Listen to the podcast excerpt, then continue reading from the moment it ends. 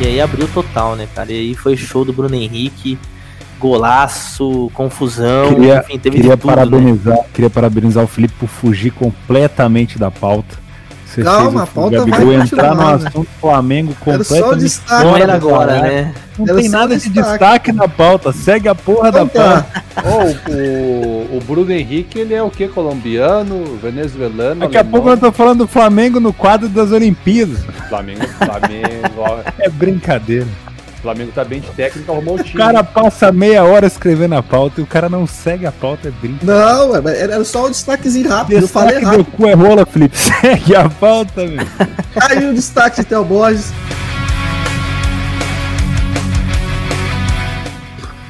Achei que eu tenho ia lançar braba.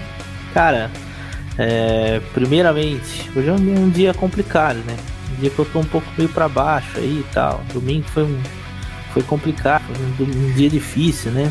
Segue a pauta, caralho. Segue a pauta. é que não dá, eu preciso desabafar, Theo, eu preciso desabafar. Tá doendo, o coração tá doendo.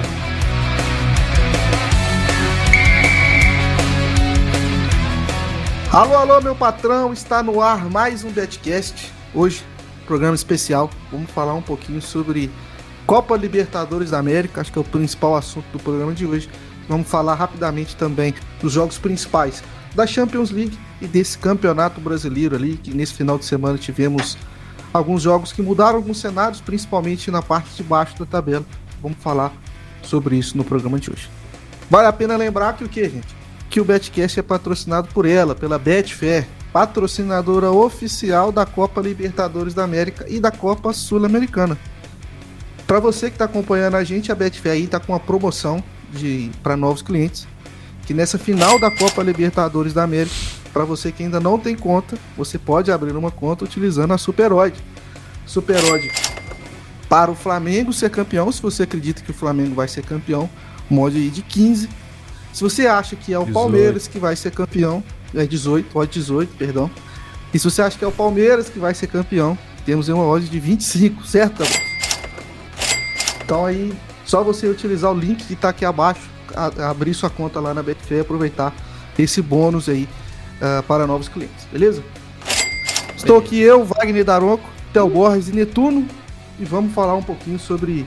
Começar, vamos começar falando dessa Champions League, né, pessoal? Vamos falar dessa Champions League, terça, terça e quarta-feira ah, de, de jogos aí da, dessa competição importante. Alguns grupos já estão de certa forma definidos, outros não. Vamos tentar falar mais dos jogos que, que tem alguma motivação. Vou passar aqui então a bola para Tel. Muito boa tarde. A gente tem aqui um, um, um grupo E. A gente tem um Bayern de Munique já classificado com 12 pontos. E depois a gente tem aí o Barcelona com 6 pontos. O Benfica com 4 e o Dinamo de Kiev com 1. Na terça-feira nós temos aqui um Barcelona e Benfica. Ah, um jogo importantíssimo aí para a possibilidade de classificação para as oitavas de final. Eu acho que esse jogo eu gostaria de saber a opinião de todos aqui, né? O que, que espera para esse jogo entre Barcelona e Benfica, né? A gente tem odds aí desse, da Betfair para esse confronto, né? Fala, você tem as odds aí, Wagner? Tá pra na tela. Tá na tela. Tá na te- Uns 60 e poucos, né? O Barcelona? Tá 1,71 pro Barça, 1,71. 5,60 pro Benfica. Cara, eu, eu- vou ser sincero. Eu vou me surpreender muito se o Benfica ficar de fora da próxima fase da Champions. O Barcelona é o pior Barcelona, talvez, sei lá, Dos dos, últimos últimos 50 anos, não sei. Não tenho tanta impressão assim do quanto tempo.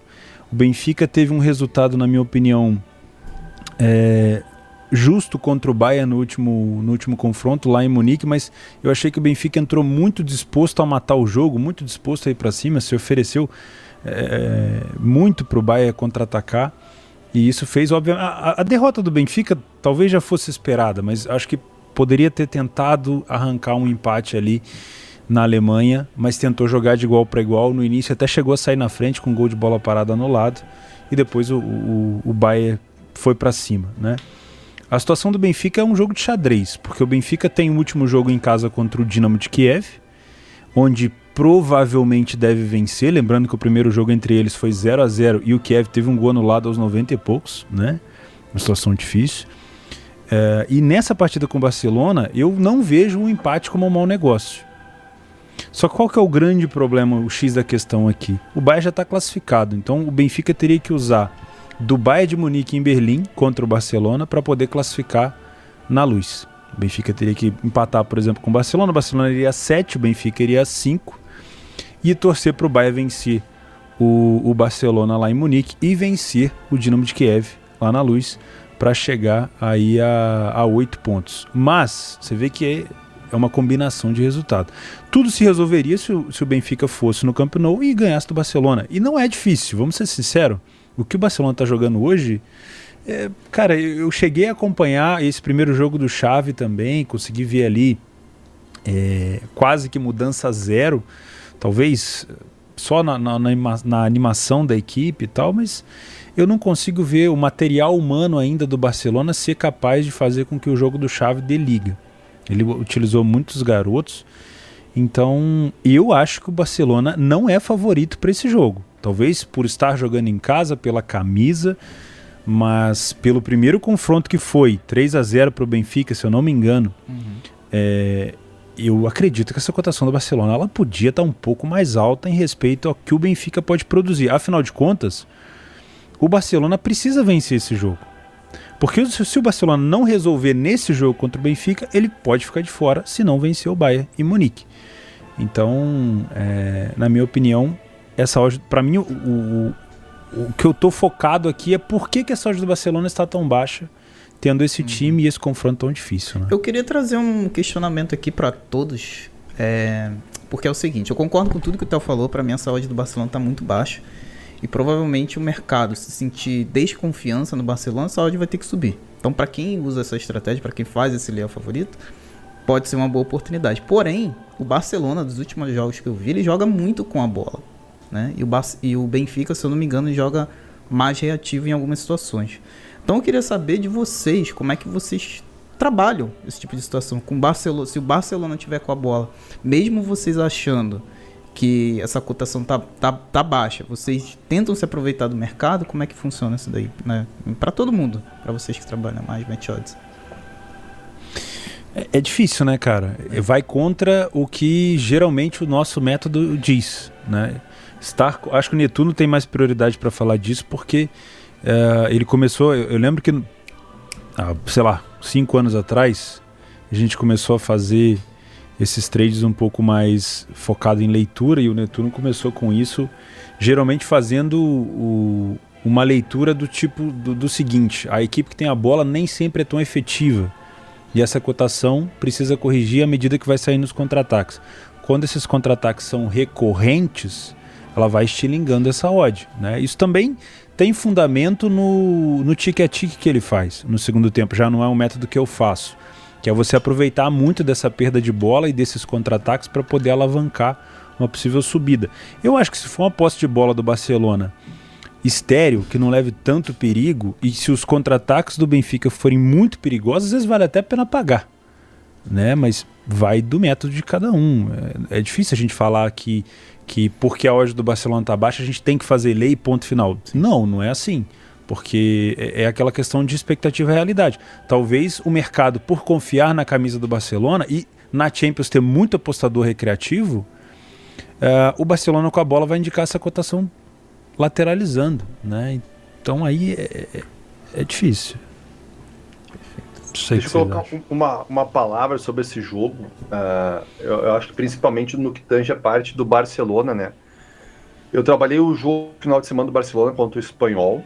O Barcelona, lógico, é muito precoce, né? O Xavi acabou de chegar, mas o Barcelona não apresentou praticamente nenhuma melhora. Continuou sendo um time sofrível ali, ganhou de 1 a 0 Foi um gol no início do, do segundo tempo e, e nada mais do que isso. Eu acredito que esse jogo entre o Barcelona e o Benfica, e essa odd é em torno de uns 60 do, do Barça, 1,70. ela tem 1,70, ela tem uma outra questão também que é o seguinte: os times em si, porque sempre quando a gente pegava um Barcelona e um Benfica, tipo, era o Barcelona contra um time inferior, o Benfica, ia lá, pá, pá, pá, tentar se defender, achar um gol. Eu acredito que o Benfica tem todas as condições de fazer um jogo de igual para igual com o Barcelona sem se colocar em nenhuma inferioridade dentro de campo. Isso é o que a gente não vê há muito tempo. Eu acredito, pelo, que, pelo pouco que eu conheço do Jorge Jesus, porque eu acompanhei o trabalho dele somente aqui no Flamengo, muito pouco eu acompanhei dele no Benfica. Mas eu não acredito que ele vai fazer um jogo defensivo contra esse Barcelona, que se a gente for olhar ele, o, o Barcelona. Ah, o, o Kahneman era um péssimo técnico. Era. Era um péssimo técnico. Mas as peças individuais do Barcelona são fracas, velho. São fracas. São. Tu olha ali, ó, metade do time do Barça, eu vou te dizer, ó, sem nenhum exagero. Não serve, velho. Não serve nem pro lanterna da La Liga, velho. Tem que jogar a Série B da La Liga. Entendeu? Individualmente esse Barça é fraco. Entendeu? E além de fraco também, ele, ele talvez tenha alguma, uma questão de que é muito novo. Talvez tenha algumas peças muito novas que vão ser bons jogadores no futuro, mas que talvez eles estão no momento ali de, de pressão. Imagina um guri novo vestindo a camisa do Barça, o Messi acabado de sair, tu com uma pressão do Barcelona nas costas. Eu acho que isso, de uma maneira geral, está atrapalhando o, o time inteiro, inteiro, assim, de uma forma. Eu acredito que se o Benfica quer passar, é ganhar do Barça e aí já era, velho. Porque daí o Barça depois pega o Bayern lá na Alemanha o Bayern vai querer matar o Barça. Não vai dar chance para o Barça classificar, entendeu? Então acredito. Eu vou para esse jogo com toda a ideia de fazer um Lei Barça. Só não vou fazer Lei Barça se eu me surpreender e encontrar um Benfica recuado lá atrás, aí, velho, aí foda, né? Mas se não, se for um jogo de igual para igual, provavelmente eu vou ficar na posição em Lei Barcelona. É, eu não, não tenho mais nada a adicionar, né? Acho que só uh, a questão de que essa faixa de preço do Barcelona, muito provavelmente ela pode buscar um, uma odd de 2 ali, se as coisas não caminharem muito do jeito que o mercado está esperando, né? Que é um, é um preço ali que pode sim buscar esse 2 rápido e aí dar uma boa, uma boa margem de correção aí nos minutos iniciais. Sabe uma coisa que me preocupa? É a estratégia. O empate praticamente. Eu, se eu não estou enganado, a, a primeiro, o primeiro critério de desempate é o confronto direto. Se eu não estou enganado, tá? Se for o confronto direto, o primeiro jogo foi vitória do Benfica. Né? Se esse jogo terminar empatado, então o Benfica já sai ali com uma vantagem caso ele saia com 5 pontos do Camp Nou e faça 3 contra o Kiev vai a 8. Então mesmo que o Barcelona empate contra o Bayern, que ele vai sair do Camp Nou com 7, ele iria a 8, mas perderia para o Benfica no confronto direto. Se for de fato o primeiro critério confronto direto. E aí me, me, me vem à cabeça o seguinte: a estratégia do Benfica contra o Bayern foi ir para cima igual um louco. E acabou tomando gol. E se o, o, o Benfica vier para Barcelona para fazer uma estratégia de empate, recuado, e acabar tomando um gol porque acabou cedendo demais a bola para o Barcelona? Entende? Ah, então, tomara que seria o pior cenário. Tomara que o Benfica jogue exatamente do jeito que jogou o primeiro jogo. É deixa o Barcelona com a obrigação dele de vir para cima e joga no contra-ataque. A única coisa que salva a defesa do, do, do, Barcelona chama Ter Stegen. O restante, cara, hoje em dia de zagueiro o Barça já não tá assim. Isso tudo. Pique, tomara que. Pique virou atacante, né? Exato. Quando precisa. Enfim, tomara que o Barcelona saia até na, atrás. Porque aí a gente vai ter um jogo muito, muito maluco. Verdade. Muito maluco mesmo. Acho que tá feito esse grupo E. O outro jogo Seria glorioso, né? É. Seria glorioso o Benfica eliminar o Barcelona no Camp Nou. Vencendo lá também. Seria maravilhoso, maravilhoso. Exato. Quer dizer, ele não elimina, né? Porque segue aberto, mas é. seria ah, muito praticamente. Bacana. Acho que falar de Kiev e Bayern é. Ah, não é. Não né? tem muito. Não, é. O Kiev fez um gol F. da Champions, hein? É. É. Vamos passar pro grupo F, que esse grupo F aqui, bom, multa gemendo. A gente viu grupo F é do Vila Real, Manchester United, Atalanta e Young Boys. Nós temos aqui Vila Real e United. Uh, o United que demitiu o Olê, que perdeu de 4 aí do, do Watford. Uh, a gente ainda não, não sabe absurdo. direito quem que vai ser esse o novo treinador do United. O Vila Real também é um, um time que o, o, o treinador Unai Emery foi sondado aí para ir para o Newcastle, ele não quis ir. Uh, o grupo nesse momento se encontra com o Vila Real na primeira posição com 7 pontos. Manchester United também na segunda posição com 7 pontos. Atalanta com 5 e Young Boys com 3. Acho que o jogo de Young Boys e Atalanta, acho que a necessidade está muito mais para Atalanta, né? Acho que a Atalanta realmente precisa vencer, jogando, é, jogando fora aí contra o Young Boys. Nós temos aqui odds para esse confronto. Um, um, acho que tecnicamente, acho que é consenso de que a Atalanta é muito mais time que Young Boys, né? Young Boys é sim uma equipe mais de transição, uma equipe que muito valente, que não desiste nunca nas adversidades. Já mostrou isso nessa Champions League. A gente tem odds aqui de Young Boys nesse momento a 4,40 no Match Odds e a Atalanta tá a 1,80, tá? Acho que para esse jogo para Match Odds, na minha visão, é um jogo difícil. Muito. Tá? Muito difícil. Acho que a Atalanta não é um time tão sólido assim defensivamente. Young Boys é um time rápido assim na transição, no ataque, no ataque, no ataque rápido no caso. Então acho que é um jogo para odds para tomar cuidado, né? Não sei se vocês têm alguma coisa para adicionar nesse jogo. Não, eu concordo. concordo. Até, até, mesmo porque o Young Boys ainda é um confronto direto, caso, é, dependendo de como a rodada é, termine, o Young Boys ainda tem chance de ir para a Europa League, né? Querendo ou não. Então, provavelmente vai ser um jogo muito complicado. Igual o Felipe falou, Young Boys transição muito rápida. Demonstrou isso contra o Manchester United. Então, para quem trabalha match odds fazer um back na Atalanta é só com uma segurança defensiva, pelo menos na minha visão, absurda. Anulando os ataques rápidos de Young Boys, esse tipo de coisa. Que essa faixa de 1,80 para fazer um back, ela tem uma correção muito muito rápida, né? Dependendo de como a partida se anda. Então ali, nessas ocasiões, não vale tanto a pena você fazer um back para levar uma rasgada do mercado assim de uma maneira tão tão rápida. Então, é é, eu acho que esse jogo pode ser interessante para se comprar algumas bolas paradas, tá? Mas tem toda a cara de ser um jogo para gols. O Young Boys não jogou no primeiro jogo contra a Atalanta, ele simplesmente ele tinha acabado de vencer o United, caiu no colo dele aquela vitória e ele foi com a estratégia de tentar empatar na Itália e deu a bola quase que 100% para a Atalanta. A Atalanta até demorou para fazer o primeiro gol, mas fez. Então eu acho que foi uma estratégia meio estranha. Poderia ter ido para cima, surpreendido a Atalanta também, teria seis pontos. E, e aí, óbvio, tentar vencer a Atalanta de novo, poderia até classificar, mas acho que aquela estratégia complicou tudo. Não acho que a gente vai ter um padrão de back Atalanta aqui. Acho que o Young Boys vai prejudicar bastante a vida da Atalanta.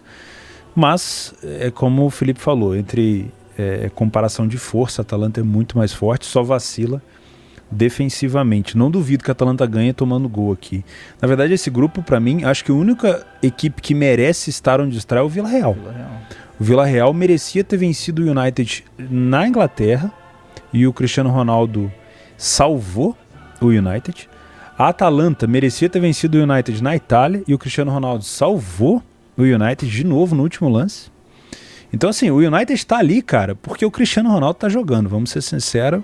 Porque senão, acho que provavelmente depois de perder para o Young Boys, provavelmente teria empatado ou perdido para o Vila Real e perdido para a Atalanta, seria um fiasco.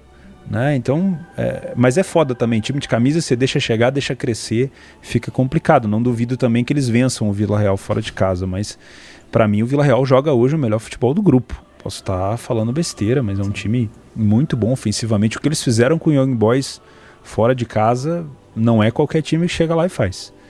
É, então, para resumir os dois jogos, para mim, eu acredito que sejam dois jogos para gols. O que vai me tirar do Vila Real para gols é a postura.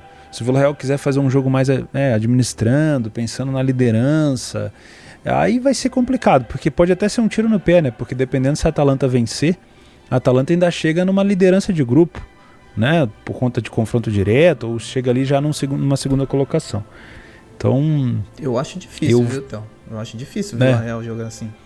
Então, o United pode se complicar bastante nesse, nesse, nesse grupo, sim, cara, no final. Crise, né? Crise lá. Lembrando que foi demitido lá o Solskjaer, né? A principal. A, a, o técnico que tá na mira do United é o. É o Pochettino, principal. E eu amigo do Netuno, pão quentinho. Não, não, o Jackson tiraram essa informação, é, não pode ser verdade. É verdade. É verdade. É verdade. É verdade. Ah, a Betfair tem, tem mercado e ele é tá, se não me engano, a 2,70. É verdade. Ele é o mais baixo. Mas quem que é o empresário? Quem empresário o Zidane, o Zidane já recusou a oferta de United. O Zidane fez muito bem, tá né? com ódio 8. Fez muito bem. Fez Zidane muito bem. Já recusou e provavelmente se for concretizar essa contratação do Pochettino, o Zidane vai pro PSG, provavelmente. Cara, eu gostaria Tem... muito de vê-lo no PSG. Só para terminar um ah, assunto técnico, outro treinador não. que está sendo cotado é o Ado Ten Hag. Também está com ódio 8 Bom aí na treinador. Já era para ter saído do Ajax há algum tempo, né? É, Vamos ser sinceros. Uh, mas é. assim, Netuno, é, eu sei que tem uma visão mais é, diferente de, de nós três aqui para esse confronto entre Vila Real e Manchester United. Nós temos aqui um odd de 3,05 do Vila Real e o United já 2,52. Eu acho que eu sei o que, você vai falar para esse jogo, mas diz pra gente o que, que você espera desse jogo aí. Cara, eu, eu não vou ser na, na ousadia de ir atrás de um, de um Back United, mas eu vou atrás de um Lei Vila Real. Provavelmente não vai ser um meio de exposição, de ficar, ah, vou ficar 20 minutos em Lei Vila Real, porque provavelmente o Vila Real não dê esse espaço assim de, de superioridade muito amplo para o United, mas eu acredito que a gente vai ter janelas muito boas de, de Lei Vila Real principalmente para explorar as bolas paradas do Manchester United. Eu discordo. Eu acho que, eu discordo. Eu acho que, boa. Eu acho que o Green tá por aí. O Green vai vir provavelmente alguma bola parada do, do United por ali. Eu discordo. Posso discordar? Posso. Né? Claro. Pode. Cara, é como, como o próprio Theo falou, e eu concordo com o Theo, cara, o Vila Real tá jogando o melhor futebol do grupo. Vai jogar em casa, apoio da torcida. United não tem confiança nenhuma defensiva. Então, para mim, a saúde pelo menos deveria estar um pouco mais parelho. Um pouco mais parelho ali, três, pelo menos. Porque o United, querendo ou não, tem o peso da camisa, é tradição. E pelo que o Vila Real jogou lá na Inglaterra, cara, não sei se, se o United vai, vai, virar, vai conseguir se dar bem nesse jogo, não, cara. Eu acho que o, o Green tá no Lei United, né? Na correção do Lei United. Eu acho. Cara, o Vila Real na Inglaterra teve 15 remates Exatamente. Exatamente. Foi um jogou, a mais do que o United. Jogou muito melhor que o United. Muito. Teve três grandes chances de gol. O jogo, cara, foi um jogo do caralho, assim, para assistir. E obviamente teve a participação do Cristiano, tipo, fazendo é, aquilo que ele, ele faz. Né? Ele foi contratado para isso, né? É. O time tá precisando, ele vai lá e pum lá. No final, tipo, era uma pressão absurda pro Vila Real vencer o jogo e o Cristiano tirou um gol do final e regaçou. Enfim, faz parte. Aí eu Fiquei surpreso, achei que o Netuno ia falar é, que ele ia trabalhar eu também United, surpreso mas eu gostei do ponto. Boa. Gostei do Não, ponto que ele levantou. Porque, porque, como é um jogo decisivo e tem essa questão do cair o técnico. Pode ah, ser, tipo, é legal. Cara, se, cai, se cai o técnico do. sei lá, do, do Aston Villa, do Everton os caras dão aquela mochada, mas tipo, é o United, entendeu? Ele é um, um, time que tem uma camisa muito pesada. Eu acredito que eles vão querer dar uma resposta é para dizer, olha, o, entendeu? A gente está aqui, o problema não era nós, entendeu? Vamos tentar alguma coisa. Eu vou muito para explorar janelas de lei Vila Real nesse jogo, principalmente nas bolas paradas do Knight. Pegar um golzinho de cabeça. Maguire joga, Felipe? Acho que joga. Tá suspenso, não tá suspenso? deixa, eu, deixa eu conferir, eu não sei.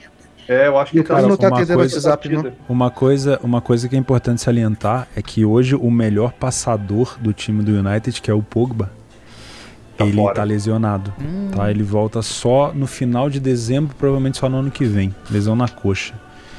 E o Varane também tá fora. Então, assim, o United defensivamente tem nome, mas não tem qualidade. Não sei se agora saindo o treinador pode ser que mude alguma coisa. Mas a falta do Pogba vai complicar um pouquinho. Né? Essa falta do Pogba é forte. Pessoal, vamos pro grupo G então. Rapidamente, que esse grupo é, ele é difícil. Não é porque eu tô. Não é porque são equipes menores, não, porque realmente é muito difícil. É um grupo indefinido. No primeiro lugar nós temos o Salzburg com 7 pontos. No segundo lugar nós temos o Lille com 5. Na terceira posição nós temos o Wolfsburg com 5 também. E na última nós temos o Sevilha do artista Lopetegui com 3 pontos. Então a gente tem, por exemplo, um Sevilha em casa jogando contra um Wolfsburg, tá? E um Lille em casa jogando contra o Salzburg. Então são jogos aí a gente falar as odds especificamente para o pessoal entender. O Lille contra o Salzburg. O Lille em casa a 2,60 e o Salzburg a 2,90. Então já indica aí que o mercado também já não sabe muito bem para onde vai. Tá? É o mesmo cenário. É um pouquinho diferente, né? Porque, por exemplo, o Villa Real e o Manchester United. Um Villa Real a 3 e um United a 2,52 fora de casa, o mercado já indica um, um, um favoritismo aqui para o Manchester United. Não só pelas odds, mas se você tem um time visitante com odd mais baixo, nesse cenário de incerteza, nessa faixa entre 2 e, e 40 até a 3, é, realmente indica que o Manchester United tem um certo favoritismo. Tá? Agora, um Lille a 2,60 e um Salzburg a 2,94. E se a gente olhar um Sevilla em casa a 1,76 contra o Wolfsburg a 5,5, hum. é esperado um padrão mais visível do Sevilla do que, por exemplo, nesse jogo do Lille. Tá? É, acho que aqui eu espero no jogo do Sevilha e Wolfsburg, um Sevilha com mais posse, um Sevilha tentando uh, controlar o jogo com essa posse, tá? E o Wolfsburg jogando um jogo mais direto, utilizando até o expediente do seu, do seu atacante, o Wolfsburg lá, esqueci o nome dele. Vou, deixa eu olhar o nome aqui para falar direitinho. É Weghorst. Isso aí, Weghorst. Isso. Isso aí. Esse atacante que eu acho que, que é um atacante bom nessa, nessa bola alta. Já o, o Sevilha é aquilo que a gente já conhece, né? Um time mais de posse. Vai tentar fazer algum, algum jogo mais de posição, né? vai tentar fazer um jogo mais de construção. E aí a gente tem que levar para o vivo. Pode ser que pinte até um back Sevilha, mas que o Sevilha não vem fazendo bons jogos. Né? O Sevilha aí vem nessa, nessa Champions de três empates uma derrota. Uh, e de forma geral, né? De forma geral, ele ganhou do, do Betis fora de casa, mas, por exemplo, empatou com o Alavés, ganhou do Osasuna, enfim. Ele não vem assim de uma forma tão boa quanto a gente via ele no passado. Vocês têm algo a adicionar nesse grupo aqui? Cara, o, o Wolfsburg, ele vinha horroroso no, com o Van Bommel na, na frente do time. E nessa transição, nessa, nessa semana de mudança entre a derrota de 3 a 1 para o Salzburg e depois a vitória para o Salzburg, hoje houve a mudança de treinador. E o Wolfsburg melhorou pra caramba. O último jogo ficou num 2 a 2 com a Armínia, tudo bem, ganhar do Armínia realmente é difícil, a Armínia segura demais o jogo. Mas é um time que voltou a subir na tabela na Alemanha e eu acho que vai complicar a vida do Sevilha. Me espanta o Sevilha num grupo de Europa League, coisa que ele sabe muito bem jogar, ele está em último. Confesso para você. Mas não me, ó, não me espanta o Salzburg ser o primeiro. Eu acho que cada vez mais o Salzburg tem revelado jogadores e a partir do momento que ele parar de ser, entre aspas, obrigado a vender as grandes promessas para o seu é, o seu rival, entre aspas, né, maior, que é o, por exemplo, Leipzig e tudo mais, uh, ele vai acabar, cara, assim como fez a Atalanta, a participar cada vez mais da Liga dos Campeões e chegar cada vez mais alto e o dinheiro vai entrando e você vai tendo dinheiro para contratar. Porque o Salzburg hoje é mais um revelador do que um, um, time que contrata. Agora, o Lille, eu, eu tô bem perdido em relação ao Lille, cara, na França. Eu, eu tenho acompanhado pouco o campeonato francês, não sei se o Lille tá dando é, algum sinal de melhora, tá? Tem muito bons jogadores por lá.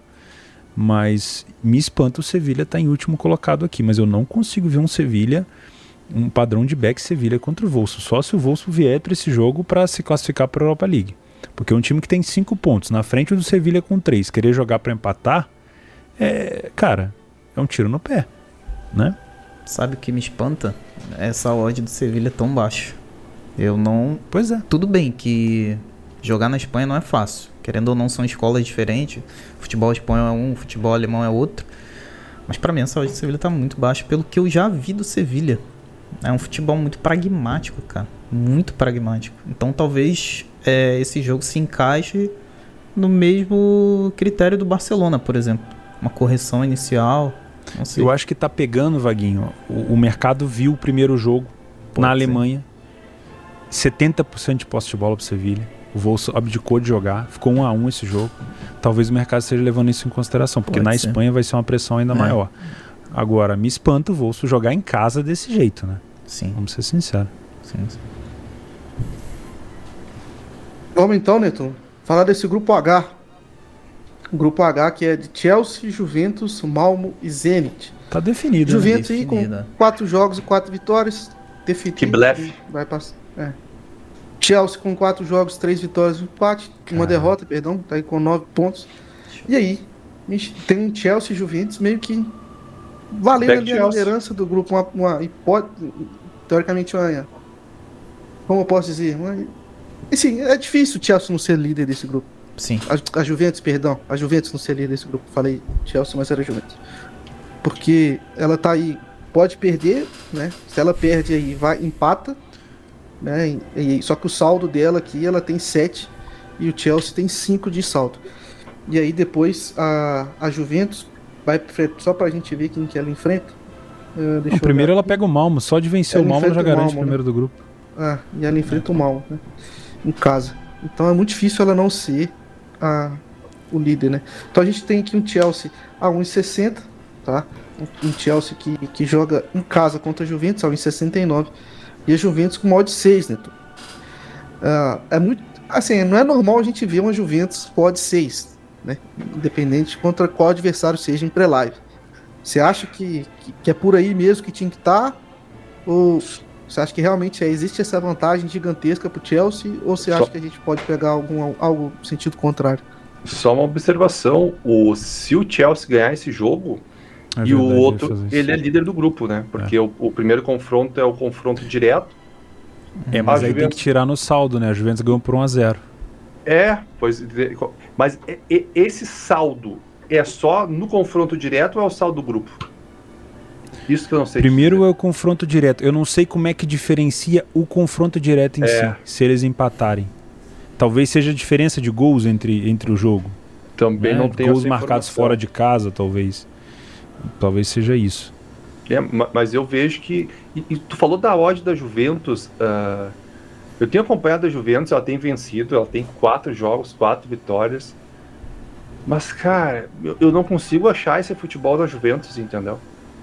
Eu não consigo achar. Eu, eu, vejo que a camisa joga mais que o time. É um time muito dependente do Dybala, e o Dybala é um cara muito inconstante, se machuca. Uh, não sei, eu, não, eu, não, consigo entender essa Juventus. Sinceramente, essa é a minha dificuldade. Eu não sei como é que a Juventus está aí. Pra mim, a Juventus era para estar tá brigando com o Zenit ali para tentar classificar em segundo no grupo. Mas, ganhou do Chelsea, beleza. Mas nesse jogo aqui, lá na, na Inglaterra, eu vou para esse jogo ou vou botar minhas fichas em back Chelsea ou elas vão ficar guardadas no bolso. Para mim é um jogo ou para back Chelsea ou para não fazer nada aqui no meu entendimento. A gente pode ter o retorno do, do Lukaku nesse jogo? Impressão minha? Não, acredito que não. não? Entendi. Mas mesmo sem o Lukaku, eu vou pegar um back Chelsea. Não peguei um gol do Ziyech nessa temporada. Aí. Também acho que não fez nenhum. Acho que ele fez um só também. Eu tava, me abandonou. Também abandonou o futebol, abandonou ele, eu acho. Talvez, né? Querem tá adicionar algo mais? O retorno do Lukaku é, é, desconhecido, mas eu acho que ele não volta ainda, né? Hum. Não, eu acho que pra esse jogo é quase certo que não. Mas, cara, o Chelsea tá jogando muita bola. A gente tem que dar o braço a torcer. Eu, assim, não sou fã do Chelsea, mas o jogo que o Chelsea fez contra o Leicester, o jogo que ele vem fazendo fora de casa, o Chelsea, cara, é absurdo o que o.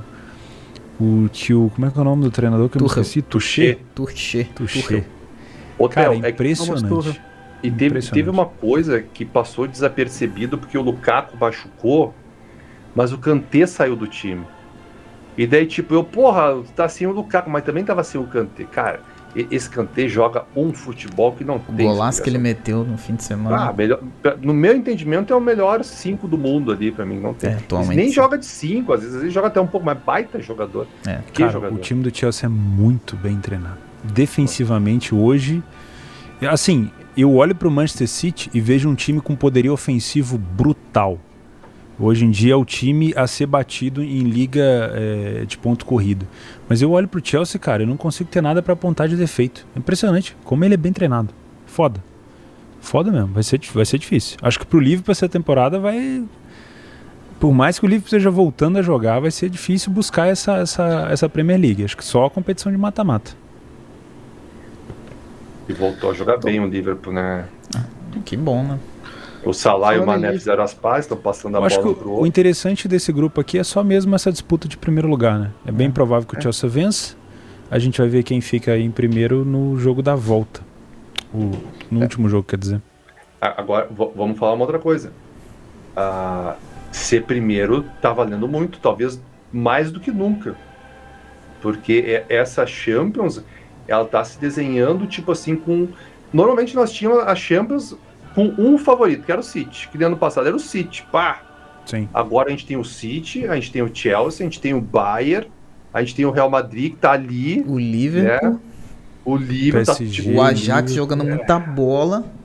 Ajax, PSG, Ajax tá jogando muito, Tá jogando muito. Se der pra fugir deles, é uma excelente oportunidade. Não. Quem quer pegar o Bayern aí? Hum. Exatamente. Pegar o PSG, tá puta que pepino. Ah, PSG é o menos pior, convenhamos. Ah, mas eu não, não queria pegar o... Do... É, vamos passar. PSG. Você prefere pegar o não, real é. PSG. Vamos Porque vocês estão falando de City e PSG, a gente tem aqui. Na quarta-feira, o grupo A, nós temos o Manchester City em primeiro com 9, PSG em segundo com 8, Clube Bruges com terceiro com 4, e ele, Red Bull Leipzig, em última colocação do grupo com um ponto. Né? E a gente tem um Clube Bruges que enfrenta o Leipzig, pode ser, valer, pode ser um jogo aí de uma Euro, Europa League, e o jogo que vai valer a liderança, que é Manchester City e PSG, dessa vez na Inglaterra, PSG que venceu o City em Paris. Então vamos falar das odds, vamos falar desse jogo, vamos falar das odds, jogo um, do PSG. 167. Nós temos aqui o Manchester City a 167 e o PSG a 5.4. Cara, eu é muito difícil, tá? É, a gente não vê uma odd do, do City assim a 1,70 e o City não apresentar padrões pra gente entrar. É muito difícil. Não tô dizendo que, que vai acontecer, mas é muito difícil. Tá? É, no jogo da ida, a gente viu também alguns padrões do City e eu quase tomei o gol do PSG. Eu quase tomei, porque eu não tomei, porque foi uma saída um pouco mais longa. Que a gente tem que tomar cuidado com ele, né? Neymar. Porque ele é um cara importante nesse, nessa construção. A gente tem que tomar cuidado com o Mbappé, que se ele tiver espaço para correr atrás da zaga adversária, ele vai. É muito complicado. Irmão, e o Messi também com espaço também é foda, né? Eu, a gente ainda não sabe direito quais são os jogadores que vão jogar, sempre existe essa expectativa no time do PSG. Mas aqui é um jogo que o City tá jogando uma bola também bem redondinha. Tenho gostado bastante dos jogos do Manchester City que eu tenho visto. Acho que aqui é um jogo para trabalhar algo a favor do City, assim. Acho que na minha visão é isso. Não sei se vocês discordam. Ah, eu, eu, vou, eu vou ser sincero, me surpreendeu muito o jeito que o PSG jogou o primeiro jogo. Porque o PSG vinha em crise, vinha acumulando aquelas derrotas no francês, todo mundo falando que aquele trio não ia dar certo, papapá. Cara, foi um jogaço do PSG, individualmente falando, nem se fala. E aí botou o City no bolso. Ah, é raro a gente ver o Guardiola entrando no bolso de alguém, né? O Guardiola sempre tem uma, uma peça, sempre tem uma ideia. Acho que a última vez que, que, me, que eu fiquei pasmo com o Guardiola foi na final de Champions passado, onde ele não tinha recurso. Ele sabia que o Chelsea ia jogar daquele jeito e ele simplesmente não se preparou para jogar de outro jeito. Me surpreendeu. Mas também me surpreendeu essa vitória do PSG em Paris, cara. Eu vejo essa odd do, do, do City a 1,70. Cara, muito boa para um Mac. Muito boa. É, é assim, somente as peças individuais do PSG vão dificultar esse back. Somente uma esticada do Mbappé, uma, uma, uma bola enfiada do Messi. E aí, óbvio, o, o Guardiola já enfrentou os caras, já sabe mais ou menos o que pode fazer.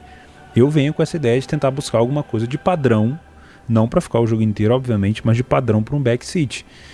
Mas se eu ver que os contra-ataques estão sendo constantes, aí eu prefiro ficar de fora. Talvez nem os gols eu trabalhe, porque provavelmente o Donnarumma deve vir para o gol. O Navas foi expulso na França, é, no campeonato francês, fez cagada, enfim. De vez em quando o Navas tem umas oportunidades de novo e caga. E Donnarumma não pode sair do time, né, cara? Acho que só se estiver lesionado mesmo. E e no último jogo, entre eles, o Donnarumma tirou a maior nota. Porque o City tomou 2 a 0 né? E catou muito. O City veio para cima com tudo, buscando o jogo, e o Donnarumma catou muito. Então isso pode prejudicar também no mercado de gols.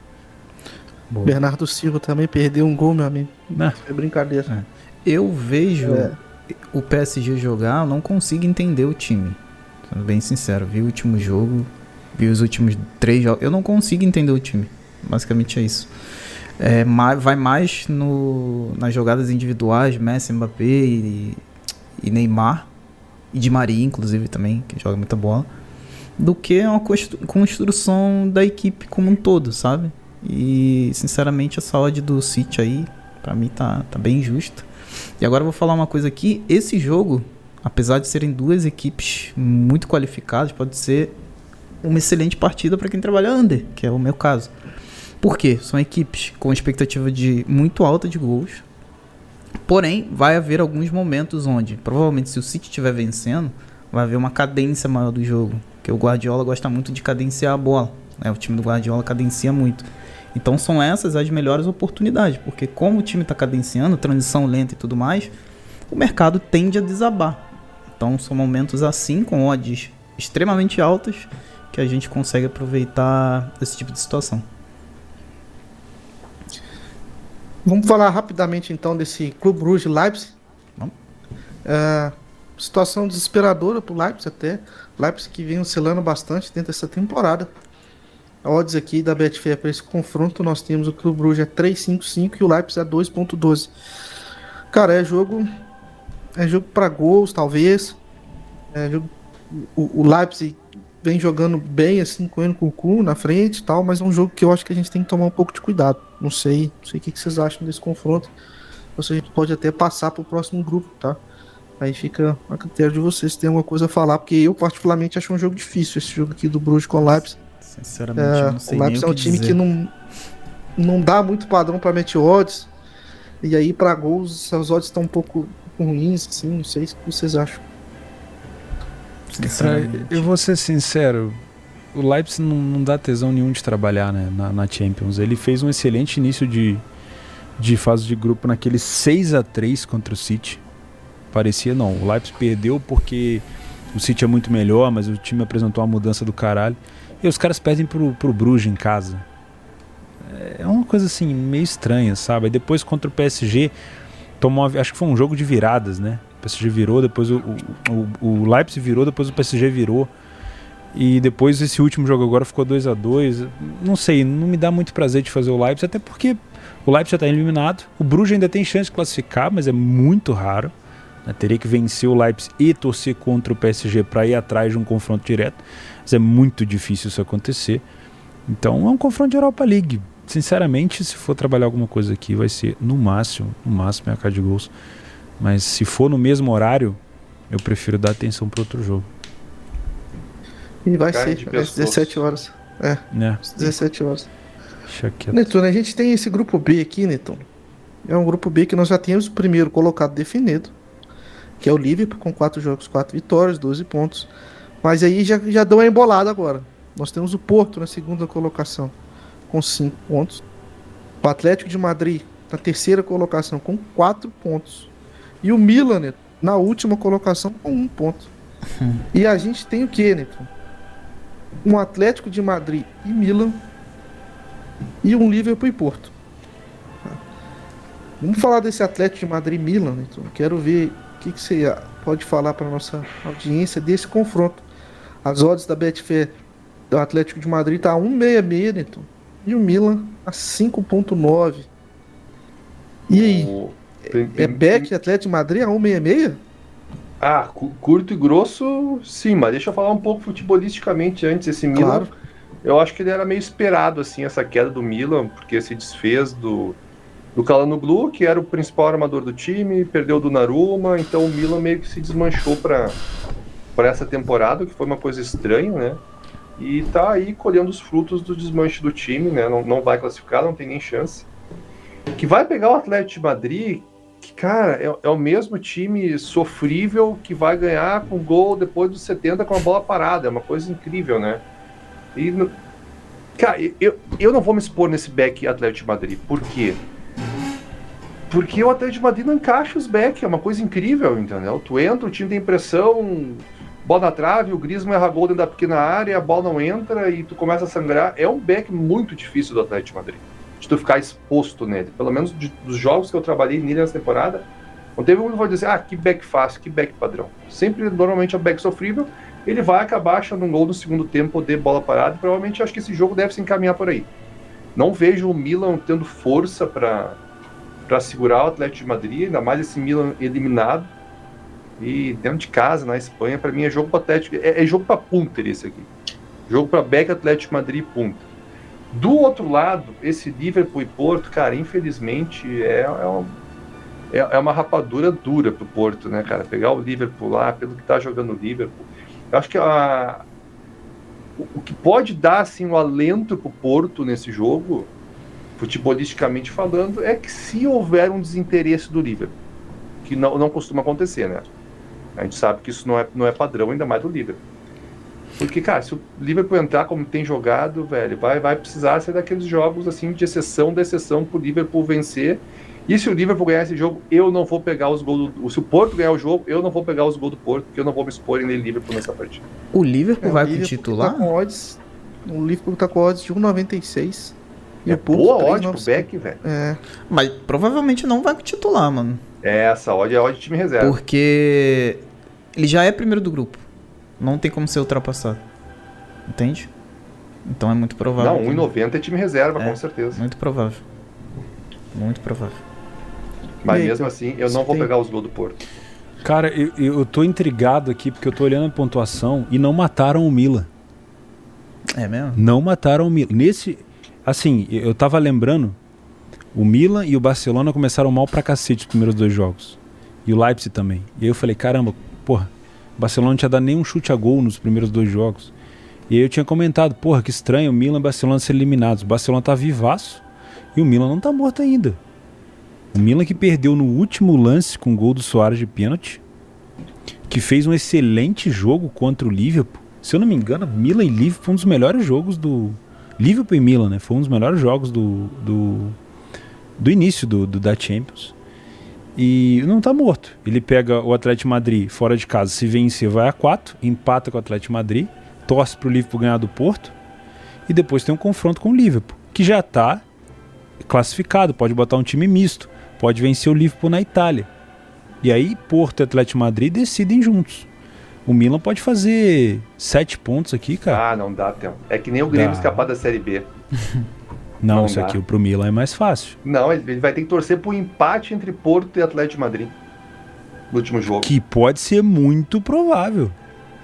É muito mais fácil ele vencer é, o Liverpool misto do que pegar um Liverpool titular. Não, é mais fácil o Grêmio escapar da Série B. É muito difícil pro Milan. ah, eu, eu acho que o Grêmio não cai, mas assim, o Milan não tá morto. Acho que deixaram o Milan vivo. Mas eu tenho uma dificuldade de entender como é que o Milan joga, né? Eu sou igual o Vaguinho em relação ao PSG. O Milan, para mim, é um time que tá aí. Tipo, ele entra lá e. Tá ligado? É... a gente não sabe a real participação do Zlatan. O último jogo ele fez dois gols, mais um gol contra que ele participou não dá para entender se ele é peça-chave, se não é. O Ante Rebic tá voltando agora. O time perdeu o no Glu. Estranho, velho. É, o Milan, para mim, é um incógnito fudido. Paciência. Então vamos passar pro, pro grupo C. O grupo C que tá em um Ajax em primeira colocação, também gente é classificado. Um Besiktas na última colocação, que em quatro jogos fez dois gols e tomou 12, né? Com zero pontos. e a gente tem um Sporting e Dortmund aí brigam pela segunda colocação. O esporte aí, pelos critérios de desempate, está na frente. Então a gente tem aqui um esporte em Borussia Dortmund. Borussia Dortmund com, é leve favorito jogando em Alvalade. Nós temos aqui odds para esse confronto, tá pessoal? O esporte está 2,82 e o Borussia Dortmund está 2,60.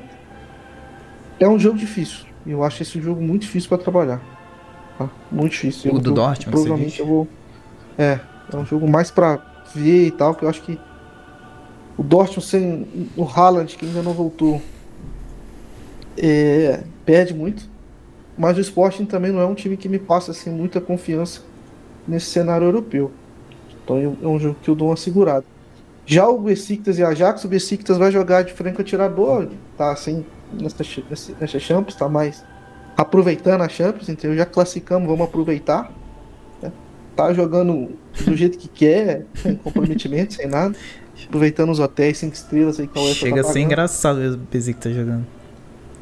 E o Ajax aí a 1,45, né, para jogar na Turquia. Eu não sei qual que vai ser a a motivação do Ajax para jogar esse confronto, né? Uh, mas assim, é um jogo para buscar a vitória do Ajax. Né? Por mais de um gol, talvez. Sim. É um jogo pra gente buscar gols aí do Ajax. É, Tel, Netuno, Vaguinho, esse jogo do, do, do esporte com o Borussia, vale a pena a gente comentar mais sobre ele, porque eu acho que é um jogo difícil. Eu, eu realmente não tenho muito mais o que adicionar, não. Um jogo muito difícil, mano. Concordo contigo. Muito complicado. Jogo pra decisão de grupo, né? É. Porque esse, esse jogo aí define quem passa. Porque, infelizmente, pro esporte, ele decide na Holanda contra o Ajax. O Ajax meteu, meteu seis no esporte em Portugal. E o Borussia Dortmund decide em casa contra o Besiktas, que está de passagem. Então, assim, é muito provável que o Dortmund faça três pontos na Alemanha e é muito provável que o Sport não vença o Ajax. Então, esse jogo aí é o jogo para o Sport tentar se classificar, né? É, o Sport tem a vantagem no confronto direto, se eu não me engano. Eu acho que ele venceu. Contra o Dortmund? Acho que venceu sim, deixa eu ver aqui para você. Venceu não, ele o Dortmund. Perdeu de 1 a 0. Venceu o Dortmund 1 a 0, é. O Dortmund que Ele perdeu. Ele então, perdeu pro Dortmund 1x0 o, o Sport. É. E aí é o seguinte, esse confronto, o esporte tem que tirar esse saldo de 1 a 0 ou seja, tem que vencer o jogo, de preferência não tomando gol, por causa dessa questão de tomar gol fora. É, o, o Dortmund fazer gol fora, no caso. E vai ter que tentar buscar um ponto na Holanda. Né? Se vence, vai a 9 o Dortmund também iria 9 no final contra o Besiktas, teria que fazer pelo menos um contra o Ajax. A situação do esporte já era muito difícil no início, né? Quando ele saiu perdendo os dois primeiros jogos. Perdeu para o Ajax, perdeu para o esporte. Era outro também que já, a gente já dava como morto. E aí venceu dois jogos, fez dois jogos assim. O Quats, brincadeira, que o, que o esporte faz nos escanteios com o Quats é uma parada bizonha. O nível de aproveitamento. E se tem um bom momento para pegar o Dortmund, é agora que eles estão sem o Haaland. Deu para ver isso contra o Stuttgart, cara. Puta, o Dortmund Nossa. também tem um volume ofensivo muito bom, mas como deixa espaço? Então, cara, é, é um jogo de trocação. Eu não duvido que seja um jogo para gols. Talvez comece mais truncado, depois do primeiro gol esse jogo possa abrir. Mas é muito difícil para se expor aqui, muito mesmo. Vamos falar então do, do último grupo, pra gente terminar essa Champions. Uh, Real com 9 pontos, Inter com 7, Xerifão da Massa com 6 e Shakhtar Donetsk com 1. A gente tem o Inter que enfrenta na Itália o Shakhtar Donetsk é, e o Xerifão recebe o Real Madrid. É o Xerifão, o grande Xerifão da Massa. Xerifão com odds de 15 enfrenta o Real Madrid tá, com odds de 1,28. Você que trabalhou bastante os jogos do Sheriff. É um jogo para buscar um back Real Madrid com essa odd de 1,30? Você é. fez aí da Inter, você fez é, um jogo pra é, buscar, o, você acha que vai dar o, o padrão que você cara, gosta? O Sheriff foi um, um, um tufão que passou. É, não dá para manter o que eles mantiveram no início. A vitória contra o Shakhtar foi protocolar, porque o Shakhtar não jogou nada. Aí a vitória contra o Real, com todo respeito, veio da bunda. Esse jogo uhum. provavelmente terminaria 1 a 1 ou 2 a 1 Real. Foi um chutaço de fora da área, de rara felicidade. Contra a Inter eles já começaram a mostrar um pouco de fraqueza. E, e, cara, jogo da volta, a Inter, se eu não me engano, goleou o jogo ou ficou 3 a 0 Ficou 3 a 1 A Inter poderia ter facilmente goleado o Sheriff, né? Então, assim, o Real, eu pude ver o jogo do Real contra o Granada e eu me surpreendi o que o Ancelotti está fazendo com esse time. É brincadeira o que o Benzema, o Vinícius estão jogando, o, o, o, o, Kroos voltou de lesão jogando muito bem, o Casemiro enfiando boa bola, o Mendy jogando bem na esquerda, participando do ataque. E o Modric, nem se fala também. A jogada do gol do Vinícius, com, a, com essa triangulação ali que os três fizeram, é absurdo. Real Madrid voltou, cara. Real Madrid voltou e tem que respeitar. E é para mim é um jogo para back real. 1,30 para mim, se o Real botar botar marcha ali, é um jogo para estar back real. E não duvido se o Real sair na frente que o Chelsea seja goleado, porque é um time que não consegue jogar quando sai atrás. A gente não viu isso contra o Shakhtar, porque eles saíram na frente, não, vi, não vimos isso contra o Real, porque eles saíram na frente, mas é um time que quando está atrás do placar, ele se expõe demais. E aí você tem um time do Real Madrid com Vinícius Júnior, Benzema, é muito complicado de segurar, eu não duvido que o Real Madrid goleie esse jogo. Não duvido mesmo. E, e o jogo da Inter, eu tô com essa imagem do Shakhtar ainda de um time que, porra, tomou nove gols, fez um, né? É o outro que tá de passagem também. Não tem chance nenhuma de classificação. Acho que é um, um jogo para se buscar alguma coisa em back Inter também, provavelmente. Vocês sem, concordam? Sem, cara, sem muito o que acrescentar, perfeito. Concordo. Perfeito, perfeito. Ancelotti arrumou esse Real Madrid tá jogando muita bola. Tá louco. Que treinador esse, tem Shakhtar né? Donetsk aí com 30 também, acho que tem muito e que o Vinícius Júnior, né? Vinícius Júnior. Muita bola, muita bola. O posicionamento, se vocês prestarem atenção no, no gol que ele fez, quando ele chega perto do Benzema, ele faz assim, ó. Pra tocar pro Modric é, atrás, é. que ele já tava entrando pelo meio. Cara, ali ali muito bem treinado. Pô, foi, foi, foi bizarro esse gol, porque realmente ele fez isso e já passou, né? Foi, foi muito foda. Aquilo. Sinistro. Sinistro. E, e a Inter e Shakhtar Donetsk, Inter em casa. Shakhtar... 30. 30 pagou. 33. É. Jogo pra cheiro de gol, né, Theo? É, a Inter tem uma excelente bola aérea, tem um ataque muito fodido, impressionante como joga o Lautaro Martinez, o gol que ele fez contra o, o Napoli na entrada da área, o Dzeko no banco quando entra arruma um sururu danado, porra. Perisic, cara, Perisic parece que é imortal, tá sempre jogando bola. Ah, meu, eu, eu gosto demais dessa Inter, tá melhorando demais com, com o Inzaghi. Acho difícil o Shakhtar segurar. É, Esse back é Inter também. Pra... Back, back real, back Inter, basicamente. Vamos passar então, pessoal. Acabamos aqui então a Champions League. Vamos passar para o Campeonato Brasileiro. Nós temos aqui uma rodada na terça-feira.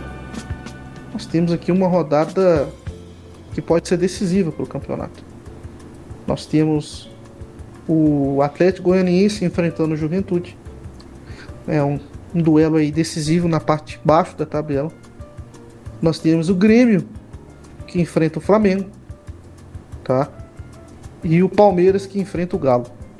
Palmeiras e Flamengo, como todos sabemos, no sábado enfrentam-se pela Libertadores da América.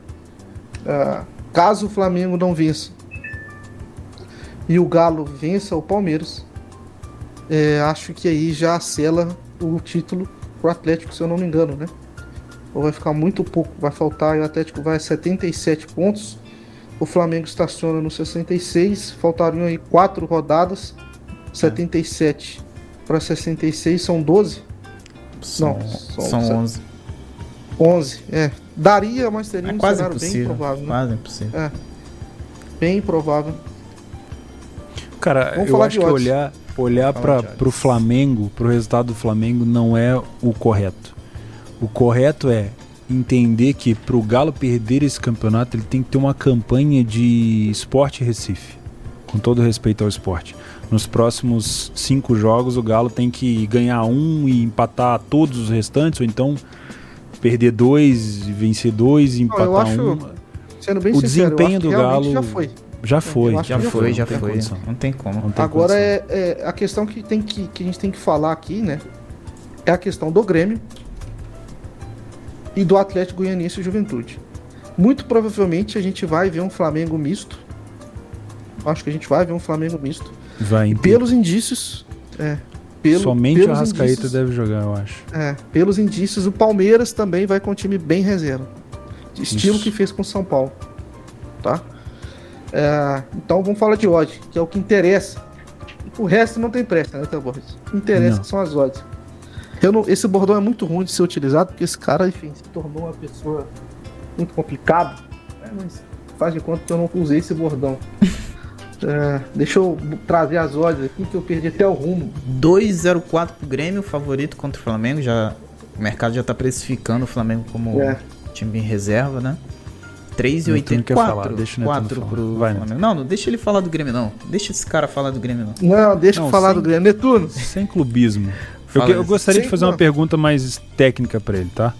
É o seguinte. É, primeiro, Atlético Goianiense e Juventude. Eu, eu acho que o pior resultado pro Grêmio aqui é um empate. Eu acho que tem que ter um vencedor, porque tendo um vencedor entre esses dois, já consegue saber quem vai ser de fato o rival do Grêmio nessa reta final, né? Porque se tiver um empate, o Juventude já vai a 40, já é mais um ponto somado, e o Atlético Goianiense a 41, já é mais um ponto somado para cada um deles. Então, de preferência que tenha um vencedor. Uh, eu não vi a, a tabela dos dois para saber qual que é melhor, mas enfim, o Juventude fora de casa não costuma ir tão bem assim. Contra o Flamengo, o Grêmio, se jogar com a intensidade que jogou os últimos jogos, só a intensidade, contra a molecada do Flamengo, é bem provável que o Grêmio vença, tá? Eu acredito o seguinte, vou fazer uma análise qualitativa do que eu, porra, eu como flamenguista tô sabendo ali de informação e tudo mais. Eu acredito, tá? Isso aí não é certeza, não existe certeza no futebol. O Campeonato Brasileiro já está decidido. Todo mundo do elenco do Flamengo já sabe disso, todo mundo da diretoria já sabe disso. A diretoria aceitou isso quando o Renato decidiu rodar o time contra o Bahia. Renato falou: Eu preciso descansar os caras para Libertadores, senão eu vou chegar lá e nós não vamos estar tá bem. E a diretoria entendeu. Né? O Atlético já é campeão brasileiro, é muito. É, é praticamente impossível que isso não aconteça. Então, o Flamengo já comprou essa ideia. O Flamengo jogou muito bem contra São Paulo e Inter, porque botou o time titular para rodar, obviamente. Mas quanto o Grêmio, cara, como gremista, digamos assim, de coração que o Renato é, acho que a conversa de vestiário está muito bem definida. É o seguinte: a gente já mostrou do que a gente é capaz contra São Paulo e contra o Inter, que são dois adversários muito fodidos. Inclusive o Renato foi no Beira-Rio ganhando do Inter de novo, né, como treinador do Flamengo. E a conversa é o seguinte: não vou ser eu, Renato Gaúcho, com o campeonato já decidido para o Atlético Mineiro, responsável pelo rebaixamento do Grêmio. Tá? Agora, o que o Grêmio vai fazer com isso? Se o Grêmio vai conseguir colocar a bola para dentro ou não, aí é outra conversa. Tá? Agora, motivação para o Flamengo vencer esse jogo é zero. O campeonato já está decidido. Mesmo que o Flamengo vença o Grêmio, é bem provável que o Atlético vença o Palmeiras e aí o Atlético vai ser campeão na próxima rodada contra o Fluminense. Tá? É bem provável que aconteça isso. Então, na minha opinião, como flamenguista, acredito que esse jogo é um jogo para ficar de olho em lei Flamengo, para quem gosta de uma situação mais segura. Tá? Eu acho muito difícil que o Flamengo faça força, até porque quem vai jogar no Flamengo para ganhar ritmo, que deve ser o Arrascaeta e talvez também o Davi Luiz, não vão forçar para lesão. Né? Então, é, é, o que eu imagino. Tá? É óbvio, o Grêmio está numa situação difícil, é difícil para caralho pro Grêmio se livrar, mas eu imagino que o Grêmio consiga três pontos contra o Flamengo. Porque o campeonato provavelmente se decide nessa noite. Flamengo perdendo para o Grêmio, ou até empatando para o Grêmio, já, já acabou o campeonato. Então eu não sei o que, que vocês acham. Eu vejo com valor essa odd de back Grêmio, mas para quem gosta de segurança, talvez um leia o Flamengo. Seria muito bizonho, bizonho, não em campo, mas seria muito bizonho para o futebol, para os entornos do futebol, um time que não tem mais praticamente chance de ser campeão, com o treinador que tem, com a história que tem com o Grêmio, ser responsável, porque uma derrota para o Flamengo agora, com 33 jogos, indo para 34, pegando o Bahia depois, é foda, né? Ser responsável por um rebaixamento do Grêmio, tá? Tendo o Inter, por exemplo, que é o seu principal rival, entregado para o Cuiabá, entregado para o time do Juventude e muito provavelmente entregando na última rodada para o Atlético Goianiense. Né? Então, essa é minha opinião olhando aqui de fora. Antes do Netuno, Netuno falar, acha. antes do Netuno falar, tem uma coisa que a gente estava falando aqui nos bastidores que ainda colabora um pouquinho mais, pelo menos na minha visão, tá? Lembra em 2009 quando o Grêmio é, meio que, entre aspas, entregou pro título do Flamengo? Agora o Grêmio pode chegar no Fly e falar assim, ó, tô precisando daquela ajuda, meu amigo, tô precisando. O Vaguinho tá tocou no ponto. É, tô Exatamente. precisando, meu o amigo. O Vaguinho foi no ponto G da questão. Exatamente. Exatamente. Porque ele, vamos falar uma coisa sincera, por mais que o Renato, ele querer entregar o jogo, ele não pode de forma alguma chegar na frente do elenco e dizer, galera, vamos entregar. Ele não pode fazer Sim. isso. Ele não vai fazer isso. Né? Como profissional, como treinador do Flamengo, ele não vai fazer isso. Ele não vai dizer, ah, galera, vamos facilitar. Entende? Mas o Grêmio tem esse título do Brasileirão que o Grêmio deu uma força boa pro Flamengo, como o Vaguinho acabou de lembrar. O presidente pode chegar e dizer, galera, é o seguinte, a gente tem uma dívida com os caras e tá, temos que pagar. É? é. O presidente pode chegar lá, o Renato não pode fazer isso. Agora eu vou dizer, uh, eu tava ouvindo com muita atenção a fala do Theo, e eu concordo muito com ela. E tipo, é tudo ruim. Tá ligado? Empate do Juventude, vitória do Juventude, vitória é tudo ruim. Tipo, o cara que tá se afogando não tem onde se agarrar, tá ligado? É. É, é tudo ruim. E outra, o, o, a questão não é o time reserva do Flamengo. A questão é o time titular do Grêmio. aí, aí que tá o problema. É. Entendeu? Porque, cara, vai ser jogo duro, velho.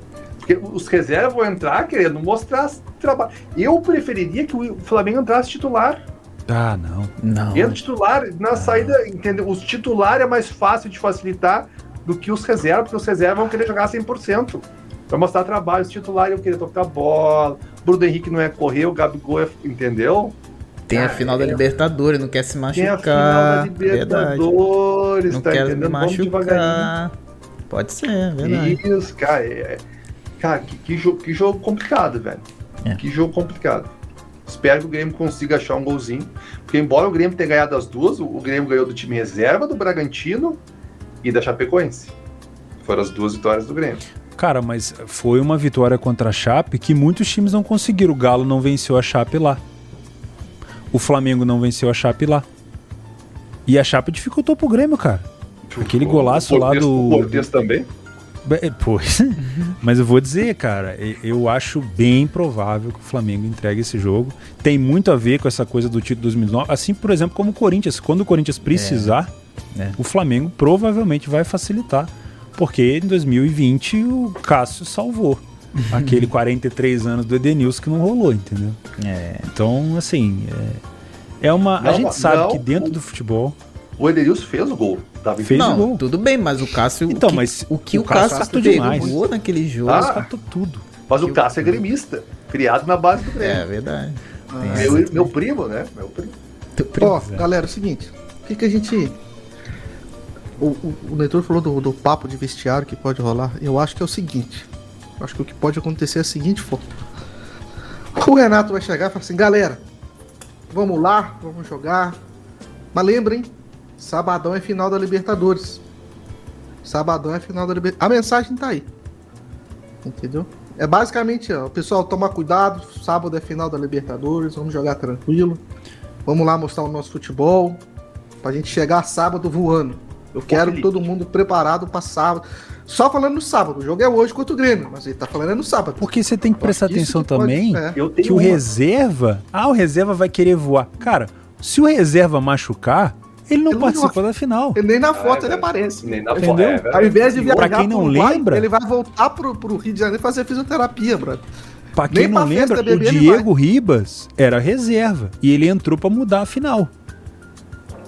Né? O Diego Ribas participou do, do dos dois não, gols praticamente ruim, que ele roubou a bola. Papo ótimo. Papo Flamengo, ruim, o Flamengo tá em Porto Alegre porque jogou ontem contra o Inter, né? Exato. Nós podia infiltrar o Rafinha na concentração do Flamengo para meter o banjo. Festa, a noite toda, pagodeira. Aqui, vou dizer. o, o, cara, o Grêmio já ofereceu pro Flamengo, e provavelmente o, o Flamengo tá treinando no CT do Grêmio. Tá, tá todo mundo em casa. Tá todo mundo, tá em, todo casa. mundo em casa. Neto, não, acho que esse Eu acho que aqui é um jogo. É um jogo que o Theo falou bem, assim. Pra quem tá com um pezinho atrás, talvez um leizinho Flamengo, ver como é pois é que tá ali a água. Quem já tá mais ousadia e alegria é um Beck Grêmio. Eu fiquei muito surpreso no jogo contra a Chapecoense, eu até não peguei o gol por causa disso. Porque a gente tava com 35 minutos do primeiro tempo. E a hoje estava abaixo do que ela abriu. Do Grêmio. Tava 1,56, acho que ela abriu 1,60 e poucos. E pra mim o Grêmio não tava jogando assim pra aquele preço, brother. Eu falei, pô, não dá, mano. Aí o Lucas Silva tira um, um gol do Toba, mete a bola na gaveta. E você fica com cara de bosta, vendo, né? Vendo o gol sendo feito. Mas faz parte.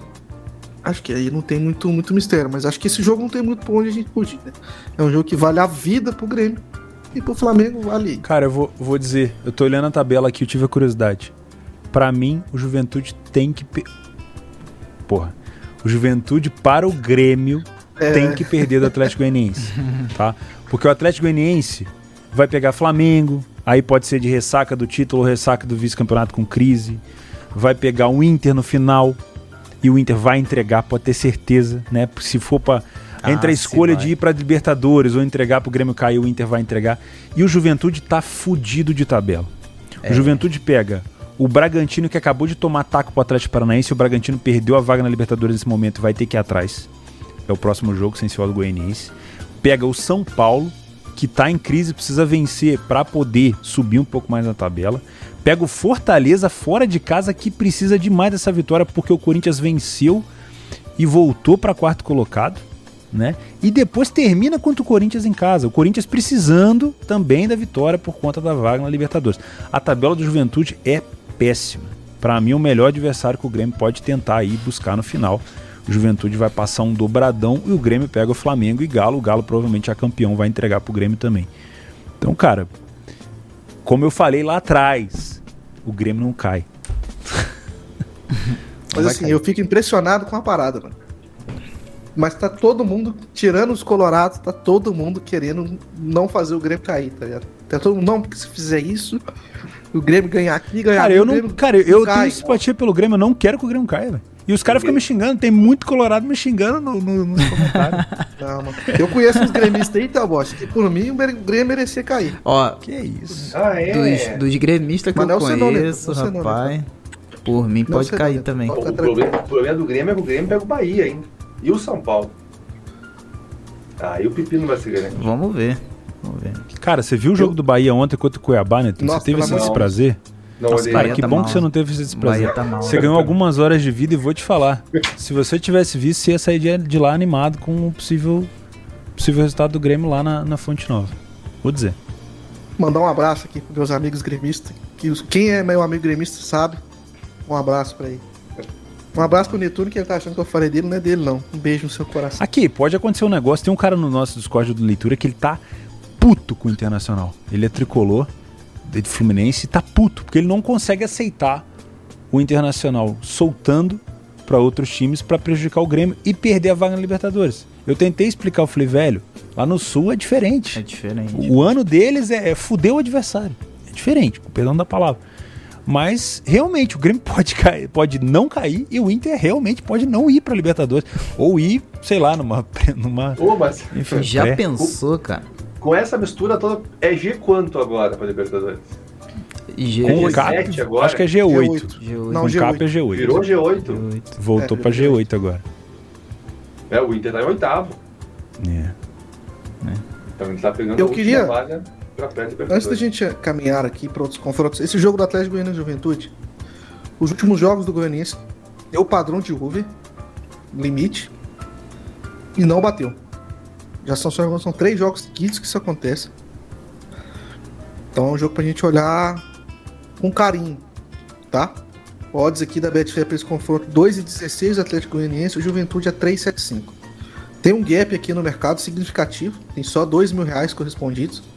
Um jogo amanhã, às 19 horas. Se você está escutando isso na terça-feira, é, é hoje, terça-feira. Cara, o Juventude depende muito do Guilherme Castilho e do Vitor Mendes na bola parada. Tá? O Guilherme Castilho lançando no chute de fora, na criação.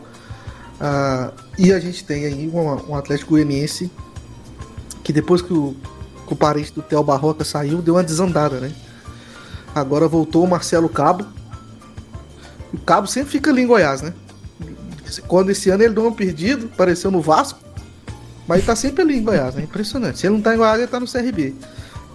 Então, assim, é, é um jogo difícil, tá? Esse jogo aqui, os Atlético Goianiense Juventude, é um jogo difícil. Acho que não é um jogo fácil, não.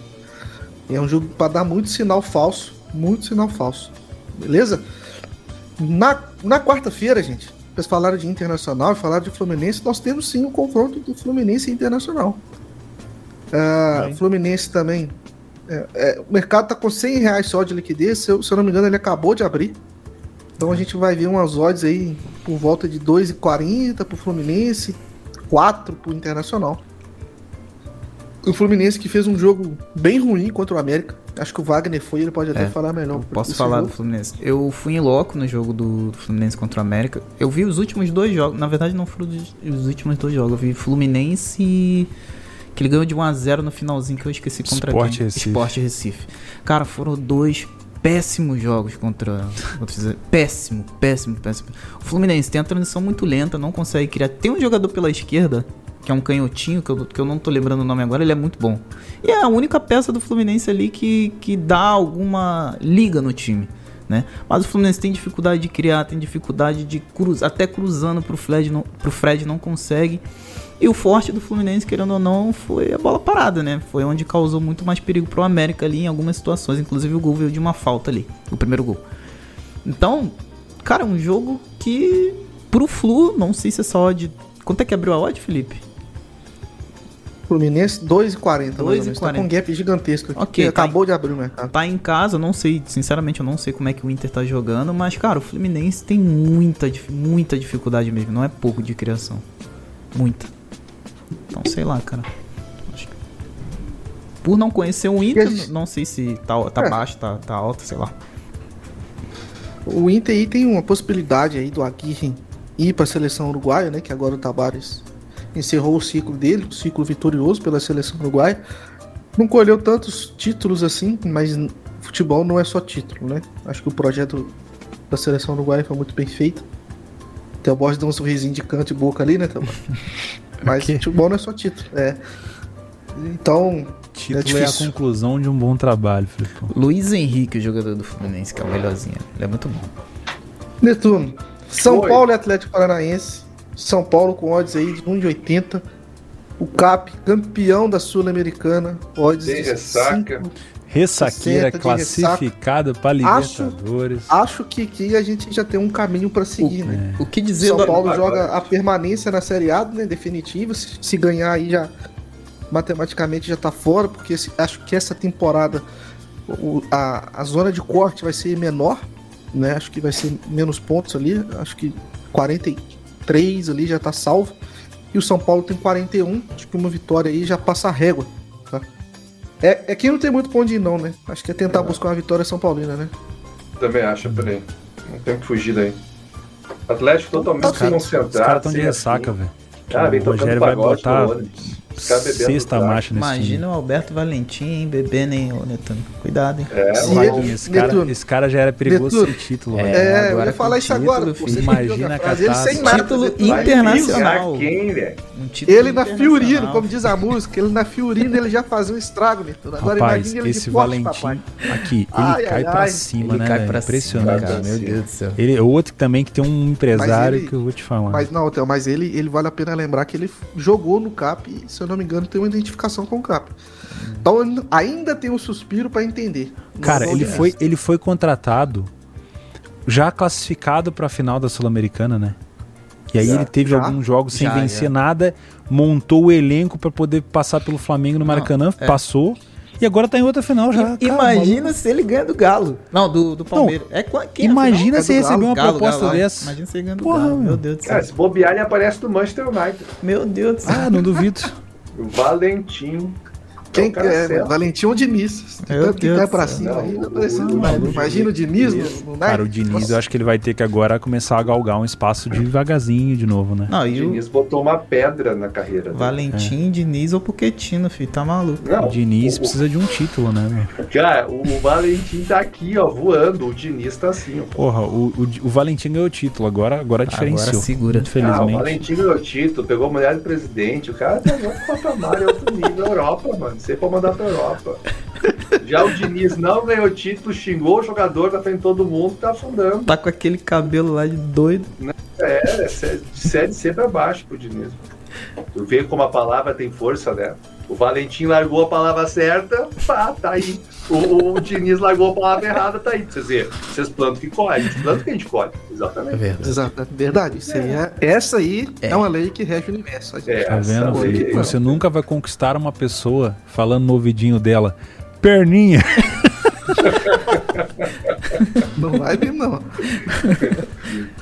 Pessoal, mascaradinho. O papo tá bom. O papo tá bom, mas a gente tem que ir pro assunto principal do programa de hoje. Né? O principal assunto de hoje qual que é, pessoal? Copa Libertadores da América. E para você que chegou até esse momento, passou pelo calvário da Champions League, nós temos o quê? Uma promoção nova. Tá? A Betfair só para só para novos usuários, tá? Se eu fosse você agora, eu olhava para a câmera e falava assim, ó, vem cá, vem cá, vem cá. Aí o editor Ó, só para nós. Você vai ter um link aqui na descrição. Se você apostar, sua primeira aposta, e você perder, você vai ter um retorno de até 200 reais se sua primeira aposta for perdedora. Além disso, além disso, você vai ganhar 5 reais de aposta grátis por dia, do dia 19 ao dia 26. Então nós estamos gravando aqui no dia 22, você já perdeu em 4 dias. Mas você é um cara ligeiro, vai aproveitar esses outros três. E no dia da final, você vai ter aí 10 reais para fazer uma aposta grátis no criar apostas para essa final, beleza? Então tem que lembrar, vai ter um link aqui na descrição, você tem que clicar e abrir a conta. Então nós temos aí três promoções vigentes da BTP para essa final. Duas super odds, odd de 18 para o Flamengo ser campeão, odds de 25, uma super odd de 25 para o Palmeiras ser campeão e tem essa questão de até, de até 200 reais, se você apostar 200 reais na sua primeira aposta. Se, se ela não bater, você tem esse retorno. Leia sempre os termos e condições de cada aposta. Tá lá embaixo. Rapidinho. É sem mistério. Eu sei que você odeia ler, irmão. Eu sei. Eu sei. Eu leio sua mente. Eu sei que você, tipo, odiava se ler na escola. Mas, irmão, é assim, ó. Tem que escolher um uma das três promoções.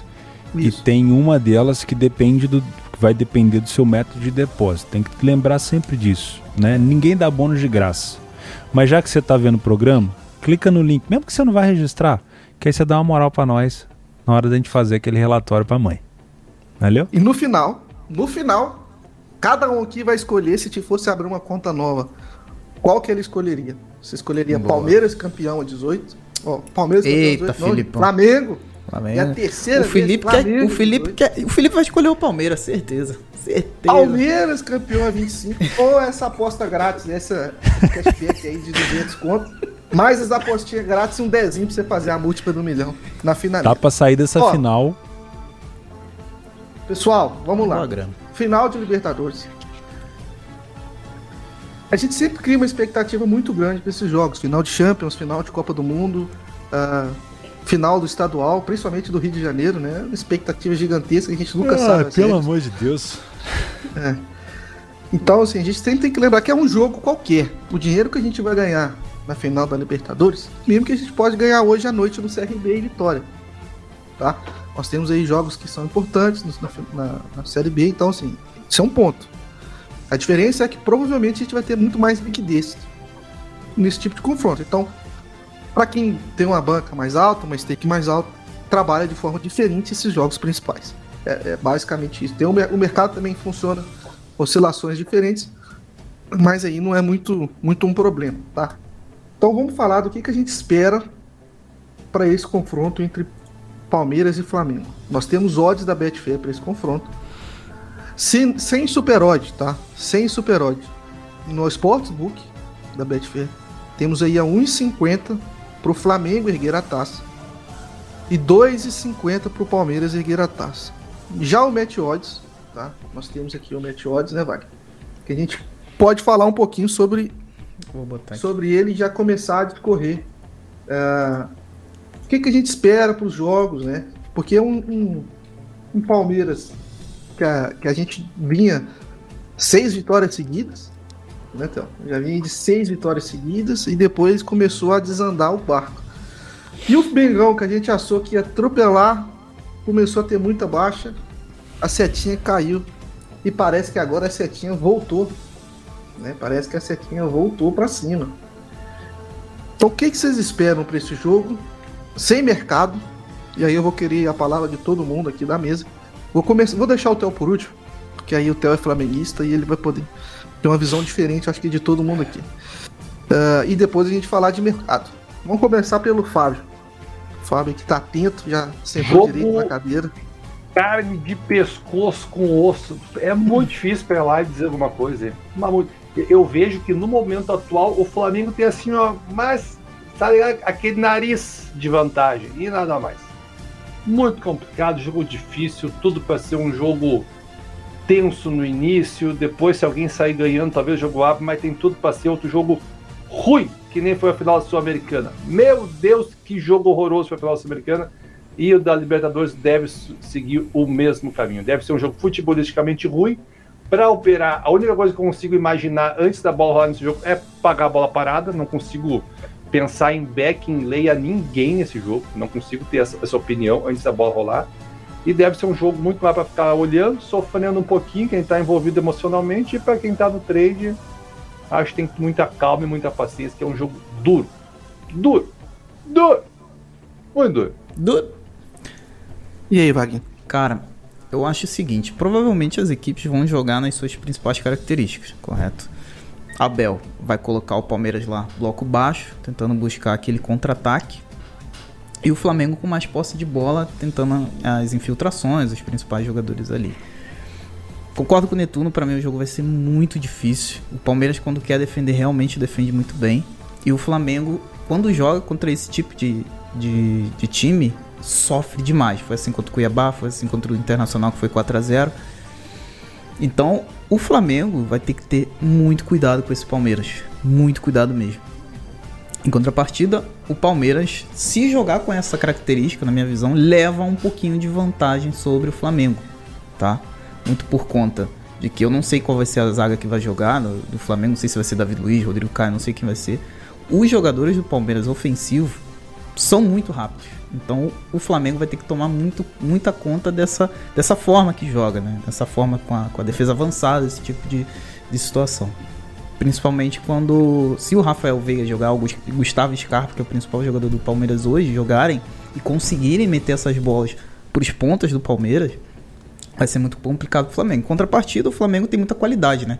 Querendo ou não, tem o Andrés Pereira, tem o Arrascaeta voltando, que se voltar bem agora fisicamente vai contribuir muito. Tem o Bruno Henrique, tem o Gabigol Tem o Michael que tá voando. Então, assim, vai ser um jogo difícil. Na minha opinião, o Flamengo tem muito mais qualidade individual, porém, é, coletivamente, o, o Palmeiras eu vejo um pouquinho mais preparado. Acho que é isso. Agora, Theo. Cara, minha visão, antes do Theo falar então. Tá. Achei que o Theo ia falar. É um jogo que eu vejo é, uma incógnita pro lado do Palmeiras. Porque o Palmeiras, a gente já viu o Palmeiras em alguns momentos pressionando alto, fazendo uma marcação mista. Mas na Libertadores contra o Galo, ele basicamente fechou o corredor central. Que eu acho que é o que vai acontecer. Fazer um bloco bem baixo. Uh, não sei se o Felipe Melo joga, tá? Mas se jogar, vai fechar mais ainda o corredor central. E o Flamengo já demonstrou dificuldades em entrar em defesas muito fechadas que fecham esse corredor central. Já demonstrou. Uhum. Se isso acontecer, nós vamos ver um jogo bem ruim de se assistir. Bem ruim de se assistir. E que eu acho que é pior pro Flamengo. Porque o Flamengo tem problema na transição defensiva. E se o Flamengo ficar lá na frente, tentando tocar a bola, etc., tentando furar a defesa a qualquer custo do Palmeiras, vai deixar espaço. E o Palmeiras, no ataque, no ataque rápido, é a principal característica do time do Palmeiras: mobilidade, mobilidade e ataque rápido. É leitura de espaço, ataque ao espaço, com poucos atletas. O Palmeiras ataca, tem hora que o Palmeiras ataca com três atletas e já faz um estrago. Porque os caras sabem a movimentação que tem que fazer e sabem para onde tem que ir. Então acho que. E o Palmeiras e o Flamengo já demonstrou que esse é o principal problema. Tá? Transição defensiva. E depois da transição defensiva, quando ele tá em bloco baixo, ele também é muito, muito ruim. Muito por questões individuais dos atletas, não pelo sistema. Tá? Acho que a transição ela tem um pouco a ver com o sistema, porque esse tipo de, de jogo, quando você não faz um perde pressiona muito bem, que é o que está acontecendo com o Flamengo, vai estourar e aí você tem uma transição péssima, e acho que é uma coisa do sistema. Mas defensivamente o, o Flamengo consegue se posicionar de uma forma ok, uma forma ok, mas os atletas também ficam um pouco perdidos quando começa a movimentar muito né, o time adversário. Então, assim, eu vejo, eu vejo um cenário ruim para o Flamengo de forma geral. Não estou dizendo que o Flamengo vai perder. Sim. Não é isso. É, mas eu vejo um cenário ruim. Se o Flamengo fizer 1 a 0 e ficar mais tranquilo, eu, eu, eu acho que deu ruim pro Palmeiras. Sendo bem sincero. Agora, se o Palmeiras acha um gol, meu amigo, o Flamengo vai ter que cortar um dobrado um dobrado para ganhar do Palmeiras. O Palmeiras jogou dessa forma contra o Atlético, fez um 0 a 0 em casa. No Mineirão tomou 1 a 0. O Vargas perdeu um gol incrível, depois num, numa saída de bola específica com o Veron, que foi isso, ataque a profundidade, cruzamento para trás, atacou com três atletas. Empatou e classificou. Vale a pena lembrar que no primeiro jogo o Hulk perdeu um penal. Então sim, é um cenário que, que se o Palmeiras ficar lá atrás, muito lá atrás, a gente vai ter que ver como que o Flamengo está conseguindo entrar na área. Se o Flamengo não ficar entrando na área, aí é ruim. Aí é bem ruim. Mas se o Flamengo estiver conseguindo entrar na área, estiver encurralando bastante o Palmeiras, eu vejo o cenário até para lei Palmeiras. Porque se você jogar os dois pontas do Palmeiras para trás, ficar encurralando o time, ele não vai sair. Segunda bola vai ser sempre do, do, do Flamengo. E aí pode ser que a gente tenha um cenário de lei Palmeiras. Essa é a minha visão pro jogo. E aí é o que eu pretendo fazer. Não sei o que, que Theo Borges acha. Cara, acho que vocês falaram tudo que tinha que ser falado. A gente não pode balizar é, essa final pelos últimos resultados das duas equipes. Não dá para criar nenhuma expectativa com o Flamengo nos jogos do Brasileiro, nem crucificar o Palmeiras pelos últimos dois jogos, nem exaltar o Palmeiras pelos últimos seis jogos, porque também pegou adversários mais tranquilos. Uh, e também, cara, não dá para criticar muito o Flamengo naquela fase ruim, porque o Flamengo também estava cheio de desfalque. Eu acho assim, o Abel é um estrategista. Não achem que o. Ah, o pessoal fala muito disso. Ah, pô, o Flamengo vai engolir o Palmeiras. Cara, o Abel, ele é estrategista e nesse jogo ele vai tentar ser resultadista. Ele é fã do Mourinho e se ele precisar fazer de tudo para ganhar esse jogo, ele vai ganhar tá? Na minha opinião, ele vai tentar fazer para ganhar. Eu acredito em todas as dificuldades que vocês falaram aí do Palmeiras, só que eu, do, do Flamengo, mas eu acho que a gente está vendo muito as dificuldades do, do Flamengo e não vendo as do Palmeiras, tá? Eu acredito que o Palmeiras tem sim essa ideia de jogar com um bloco mais baixo. A dúvida do Palmeiras é se vai jogar com o Scarpa e o Veiga juntos ou não, porque vem dando certo, né? Mas eu acredito que talvez ele não entre com esse com esse jogo. Uh, mas o Flamengo, desde quando o Renato assumiu, a gente vem falando aqui. O Flamengo, o Flamengo quando sai na frente é um, o Flamengo quando sai na frente é outro. Todo mundo sabe que a dificuldade do Flamengo é entrar em uma defesa fechada, é passar de um bloco bem fechado pelo meio, é a transição defensiva. Mas o próprio Flamengo já sabe disso. Então não dá pra gente achar que só o Abel tá se preparando para esse jogo. Ah, o Abel tá preparando o time. Cara, o Flamengo, muito provavelmente, o Renato Gaúcho não treina sozinho, o auxiliar dele é muito bom, por sinal, já deve ter entendido qual é o estilo de jogo que o Palmeiras deve aplicar. A não ser que o Abel venha para esse jogo para surpreender todo mundo. O que eu não acho difícil de acontecer, viu? O que eu não, porque ele é um estrategista. Eu não acho difícil dele, dele tentar surpreender o Flamengo no início. Para mim, se o Flamengo sair na frente, o jogo tende a ficar muito aberto para gols e a gente pode ter um jogo muito bom de se assistir. Se o Palmeiras sair na frente, também não acho que é o fim do mundo. O River estava ganhando até os 88 minutos em 2019. Tudo pode acontecer numa final, né? O que o Palmeiras é, não pode fazer, na minha opinião, é achar um gol e se fechar completamente. Muito cedo. Porque o Flamengo tem qualidade de tentar buscar esse jogo. Não dá pra gente só olhar para as dificuldades do Flamengo. Sim, o Flamengo tem dificuldade de entrar na área. Mas, velho, a pressão que o Flamengo consegue fazer no início dos jogos é absurda. Talvez aí o Abel tente fazer alguma modificação para surpreender o Flamengo no início. Cara, eu não consigo dar um favoritismo. Juro para vocês, é, eu consigo ver as dificuldades do Flamengo assim como eu consigo ver as do Palmeiras. Eu consigo ver a facilidade do Palmeiras se ele abrir o placar assim como eu consigo ver a facilidade do Flamengo. Porque a gente pode falar aqui, nossa, se o Palmeiras abrir o placar, o Flamengo vai cortar um dobrado. E se o Palmeiras sair atrás? Com os contra-ataques que o Flamengo tem, o dobrado é do Palmeiras.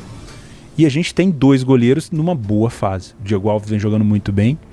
E o, o goleiro, o, o, Everton do Palmeiras, nem se fala, né?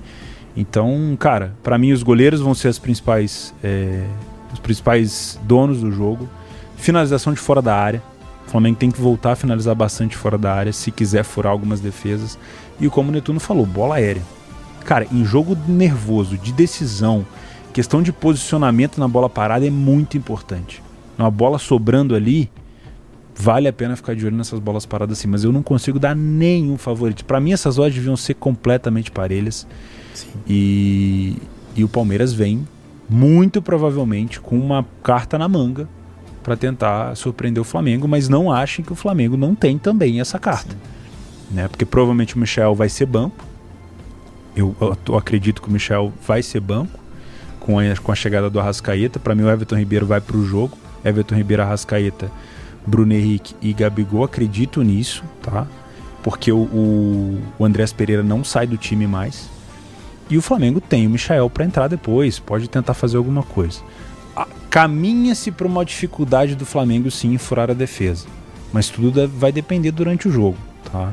E eu, cara, depois do que eu presenciei em 2019, eu não duvido de mais nada. Todo resultado Futebol é maluco futebol é maluco. Naquele em 2019 ali foi uma coisa completamente absurda.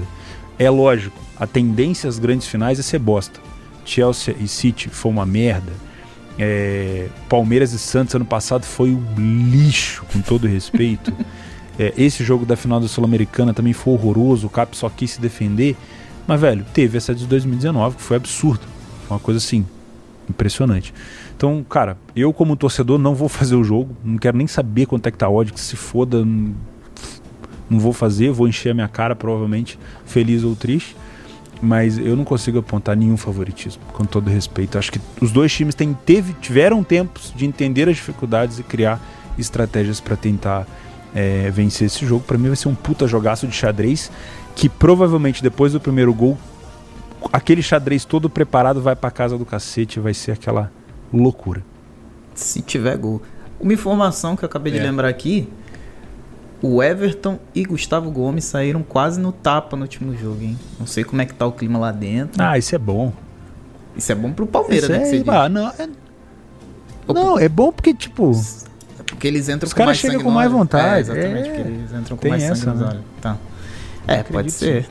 Pode ser. Querendo mostrar que. A gente não falou, mas pode, como o Vaguinho falou, pode não ter gol. Essa pode decisão pode ir pros pênaltis. Pode e são dois goleiros pegadores de pênalti. É. Imagina, seria. O, o Palmeiras seria que dificilmente se dá bem em disputa de pênalti, né? Dificilmente. Vamos ver. Vamos ver. Só lembrando que, ó, Você vê que doideira, né? O, o, o Flamengo não perde pro Palmeiras a nove confrontos. Hum. Vem de quatro vitórias seguidas e o Palmeiras tomou nove gols nos últimos. Sofreu gol nos últimos ai, nove ai. jogos. Mas, cara, isso aí fica completamente. Você vê o Galo. O Galo era extremamente favorito contra o Palmeiras. E com dois empates acabou ficando de fora da final. Foi o quê? Foi um. O Palmeiras. O, o Abel, quando colocou o. Foi quem que ele colocou na. O Verón? Foi o Verón que deu passe, né? Quando ele colocou o Verón para jogar, ele já sabia a jogada que ele tinha que fazer. Óbvio que o erro foi do zagueiro do Galo. Mas foi pensado, é um estrategista. Ele, cara, ele é foda. O Palmeiras toma um gol, ele fala, ó, segura, a gente vai.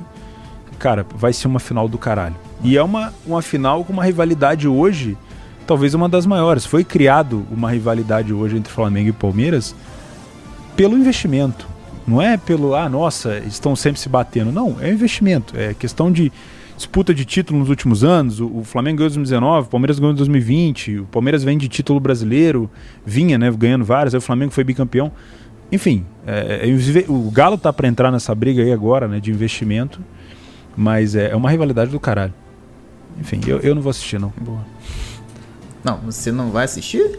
Como assim, rapaz? Quer dizer, eu não, não vou fazer. Operar. Ah, tá, não vai operar. É, não vou, não vou operar. Que horas é esse jogo? Deve ser não é médico. São 17 Cinco. horas, provavelmente, é. é. Sábado, né? Boa. É isso. Dia 27. 27, novembro. sábado. 17 horas no Uruguai. É isso então, pessoal. Faltou a gente falar aqui a odd, porra, que tu falou quem vai ser ah, campeão. É? Porra. Eu vou falar a minha. Eu vou, não, deixa eu falar ah, primeiro. Fala aqui. você então. Eu, sinceramente, vejo mais valor na odd do Palmeiras a 25, né? Por ser um confronto equilibrado, então o Palmeiras tá pagando mais. Eu nunca que vou desejar o título do Palmeiras, então, back Flamengo. Netuno, você tem a Super Odds. Você tem as três promoções. Eu, eu, vou, eu vou de. Vou dar meu palpite 0x0. Eu vou nessa aí. Não, mas é pra saber quem, quem, vai, levanta a taça. quem levanta a taça. Ah, quem levanta a taça? Eu vou torcer para ir pros pênaltis. É bom ver disputa de pênalti. Mas quem leva... alguém tem que levantar a taça, irmão. Eu vou torcer para ir pro pênalti. E cara, eu vou torcer pro. Se o Flamengo entregar pro Grêmio, eu vou torcer pro Flamengo. Depende disso, é minha torcida. Se não entregar, se o Flamengo ferrar o Grêmio amanhã, eu vou torcer pro Palmeiras. É isso aí. Então você já sabe pra quem ah, você vai torcer. Né? Ah, porra. Cara, eu, eu, vou, eu vou usar o bônus de 200 reais que devolve, fazer back empate. E se der empate, pegar meus 200 reais e enfiar no bolso. Quer dizer, se não der empate também, né? que é devolvido. Pensa aí, ó. Hã? Não é mais sábio isso daí? Hum? É. Deposita Cara, eu... 200, pega 200 e posta no empate. Não deu empate, vão te devolver 200. Deu empate, você vai ganhar 200. Bah. Só ganha até mais, que só dois, do empate tá mais. É. A odd tá 3. Como a gente viu aqui que tem dois pró-Flamengo, três, né? O Netuno ficou ali em cima do muro, mas falou que vai torcer pro Flamengo e eu vou de Palmeiras, então. Ah, Pode 25 para fechar. Será? Torcer pro time que eliminou ele, que delícia, né? O é. que, que o futebol é capaz. Pra fechar. Beleza. Beleza? Valeu, Falou. rapaziada. Bom, pessoal, pelo vídeo de hoje é isso. Boa semana para todos que, que nos acompanharam aqui, que nos estão acompanhando pelo áudio. Fizemos um, um podcast um pouco mais longo, porque teve Champions, teve final de Libertadores, tem fase final de Brasileiro Decisivo. Então, espero que vocês tenham aí um bom final de semana de trade e também uma boa semana de Champions League para todo mundo, beleza? Um abraço, fiquem com Deus e até o próximo programa. Valeu!